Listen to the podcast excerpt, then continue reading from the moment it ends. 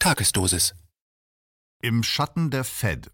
Das mächtigste Unternehmen der Welt. Ein Kommentar von Ernst Wolf.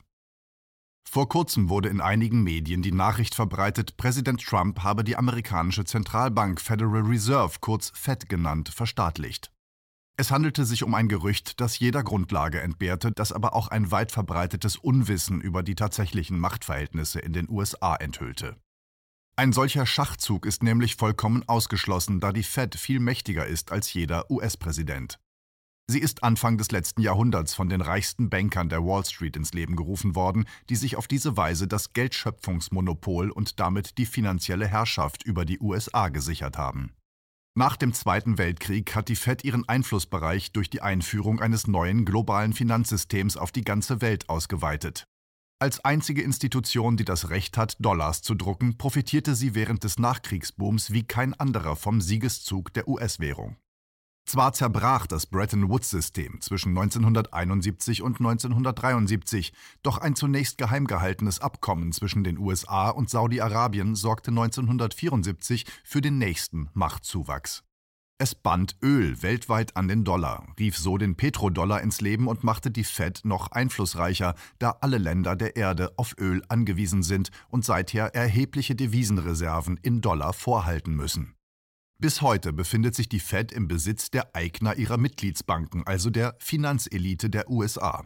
Es ist diese Finanzelite, die das Land im Hintergrund regiert und kontrolliert und die auch nur solche Präsidenten zulässt, die ihr zu Diensten sind.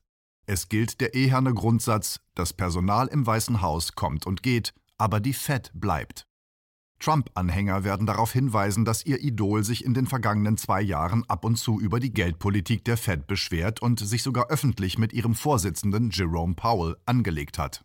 Das aber kann getrost als ein von beiden Seiten inszenierter Schaukampf gewertet werden, der das amerikanische Volk in Krisenzeiten ablenken und es glauben lassen soll, dass es vom Weißen Haus und nicht von der Wall Street regiert wird. Dennoch haben die Fed ebenso wie ihre Mitgliedsbanken in der jüngeren Vergangenheit zum ersten Mal eine erhebliche Einschränkung ihrer Macht erfahren. Der Konzentrationsprozess in der globalen Wirtschaft hat nämlich dazu geführt, dass einige wenige Unternehmen, allen voran Apple, Google, Facebook, Amazon, Netflix und Microsoft, zu wahren Marktgiganten aufgestiegen sind und weltweit nicht nur finanziell, sondern auch im Bereich der ungeheuer wichtigen Informationstechnologie eine nie dagewesene Sonderstellung erworben haben. Die Allianz dieser Schwergewichte allein wäre schon ein wichtiger Faktor, auf den die Fed in unseren Tagen bei ihren Entscheidungen Rücksicht nehmen müsste. Doch hinter dieser Allianz steckt noch ein weiteres Unternehmen, das in den vergangenen 20 Jahren mehr Macht an sich gerissen hat als irgendein anderes in der gesamten Geschichte der Finanzindustrie. Die Rede ist von BlackRock, der 1988 von Larry Fink gegründeten Vermögensverwaltung, die es aufgrund ihrer ausgeklügelten Strategie geschafft hat, zum wichtigsten Faktor im weltweiten Wirtschafts- und Finanzgeschehen zu werden und ohne die die Fed heute keine wesentliche Entscheidung mehr treffen kann. BlackRock verwaltet für seine Kunden mehr als 7,4 Billionen Dollar und bewegt damit mehr Geld als irgendein anderer Finanzkonzern. Der Fonds hält Aktienpakete und Beteiligungen an 18.000 Firmen, darunter alle großen Player an den Finanzmärkten und kann sämtliche Märkte der Erde aufgrund dieser Beteiligungen entscheidend beeinflussen. Vor allem aber verfügt BlackRock über einen Trumpf, der das Unternehmen auch über sämtliche Zentralbanken der Welt erhebt. Aladdin, ein System aus mehreren tausend Großrechnern, das insgesamt etwa 30.000 Investmentportfolios im Gesamtwert von 15 Billionen US-Dollar betreut und zu dessen Kunden unter anderem die Deutsche Bank mit einem Anlagevermögen von etwa 900 Milliarden Euro zählt.